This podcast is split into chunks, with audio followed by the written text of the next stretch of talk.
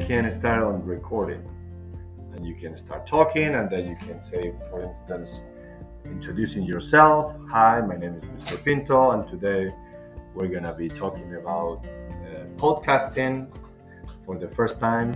And we're using this Anchor FM platform, which is very convenient. Uh, we're also gonna be using this for uh, for our project, for our grasp, in which we have seen a movie and blah blah blah. So you can, you have a brief introduction.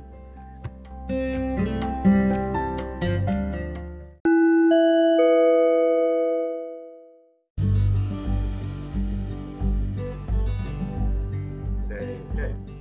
So the first topic that I'm gonna be talking about is okay